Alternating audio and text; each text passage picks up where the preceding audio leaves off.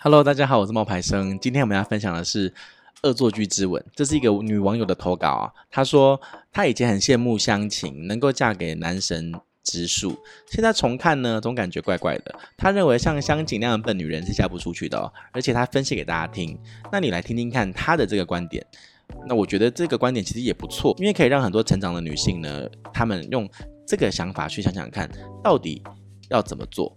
说起恶作剧之吻，当年真的很火爆吧？是很多七八年级生共同的回忆，尤其是郑元畅啊、袁湘琴所饰演的那个版本，到现在说起来呢，依然让人家激动啊。小时候看的时候很羡慕湘琴啊，可以嫁给男神直树，也很喜欢袁湘琴，可爱美好。可是现在呢，重看感觉怪怪的，湘琴一点都不美好，而且真的很蠢，真的不知道这样子的湘琴呢，到底为什么能够被直树看上？我甚至想说，恶作剧之吻是骗人的，长大以后才懂，像袁湘琴这样的女人呢，是嫁不出去的。上面呢都是我们的那位女读者的分享啊、那她说，第一，袁湘琴低姿态的追求男主。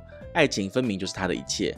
袁湘琴一个不高、不聪明，甚至不那么漂亮的女孩，成绩倒数，智商也比平常人矮一截。可是就是这样子一位平凡的、不出奇的女人女孩呢，有了心上人。心上人还是才貌双全、家境优渥、高人一等的江直树。袁湘琴没有什么优点，唯一值得称赞的就是一往无前的追爱勇气。当年没有“跪舔”这个词啊、哦，袁湘琴的执着叫做执着，叫做勇敢。可是现在回看，袁湘琴就是跪舔，不管直树多讨厌她，她依然热脸贴冷屁股，但从不去想和男主之间的差距。每一次在遭到拒绝和侮辱的时候，也不敢反击，只会唯唯诺诺的哭泣。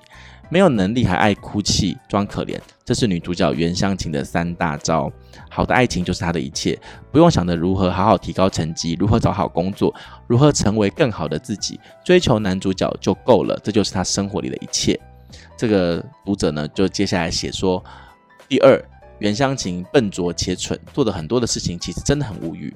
剧里面袁湘琴倒追成功，嫁给了江直树，成为了货真价实的江太太。可是江太太这个身份没有让她变得更成熟或美好，而是沿袭着自己笨拙的本性。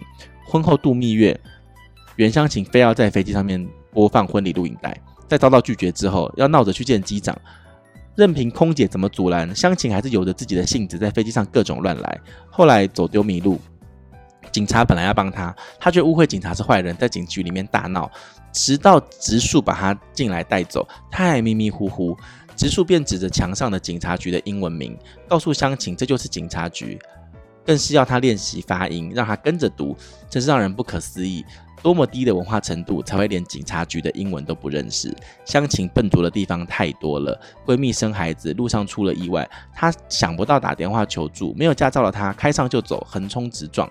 在被江直树骂了之后，撅着嘴哭泣说：“对不起嘛，道歉就是袁湘琴的专利，凡事都可以用委屈道歉解决。”最后她说：“偶像剧不是现实，真实的江直树是不会爱上袁湘琴的。”不得不说，袁湘琴真的很好命，能够嫁给江直树，成为备受宠爱的江太太。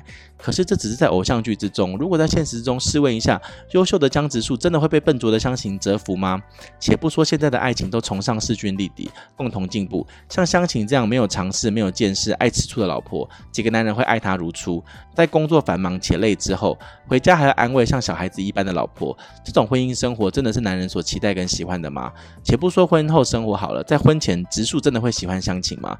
仔细想想，湘琴真的很自私也很无知，因为自己倒追的成功，又对于其他女孩努力追不到的男孩，便道德绑架说对方有多努力。她为了黏着江直树做老师、做护士，护士做不好，老师也做不好，病号一个一个被伤害，这是真的笨拙吗？这是不负责任。这女王最后的总结是：之前真的很羡慕湘琴，很好命，但仔细想想，这真的是偶像剧才有的情节。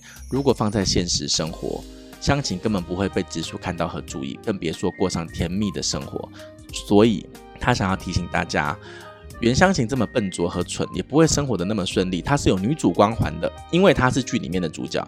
可是生活就是生活，不是偶像剧。那这是他的想法了哈。那我对于他的这个文章呢，其实我是说，跟物质有关的爱情是成年人的爱情，要看人呢，要看到别人的闪光点。女主角的善良是很多人其实没有的。这我在回看的时候，我就发现，其实植树很温柔，他几乎是从头到尾贯穿的。之前连我都只关注了湘琴的视角，忽略那一些温暖的细节。在植树这个天才呢被所有人羡慕的时候，自己也有高贵冷艳的潜意识，所以在湘琴出现之前，他都是活着顺风顺水的。直到湘琴给他递了情书之后，他的人生就彻底的被改变。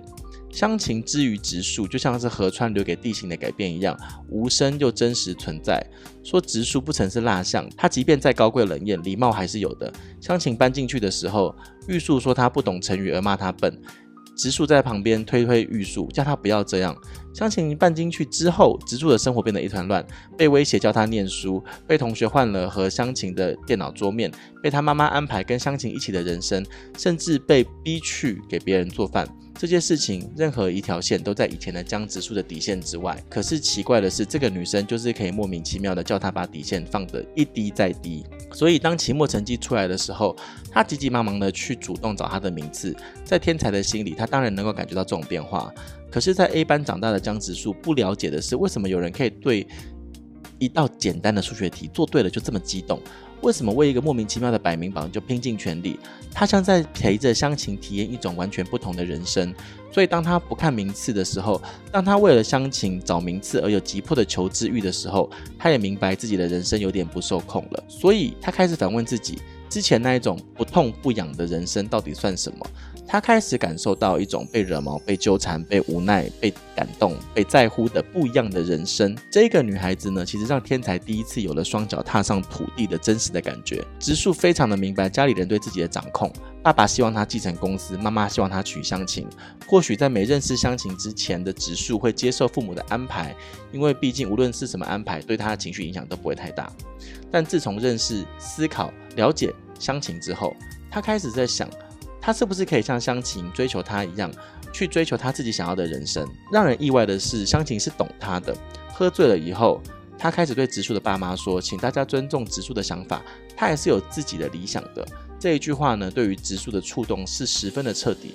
他明白自己不能小看了这个笨蛋，因为湘琴虽然不懂很多书面的知识，但那些他花好多好多时间才懂的东西，这个笨蛋却明白得一清二楚。所以其实最后看到他们幸福，我真的也是蛮感动的，就想要对全天下的原乡亲们大声鼓励：没有做，永远不知道行不行。如果想要，就要去争取。恋爱的纪念物从来就不是那一些你送给我的手表项链，也不是那一些甜蜜的合照或短讯。恋爱最珍贵的纪念是你留在我身上的，如同河川留给地形那一些你对我的改变。希望你会喜欢我们今天的分享哦。那你觉得你对于恶作剧之吻有什么样的看法？也欢迎留言告诉我们。拜拜。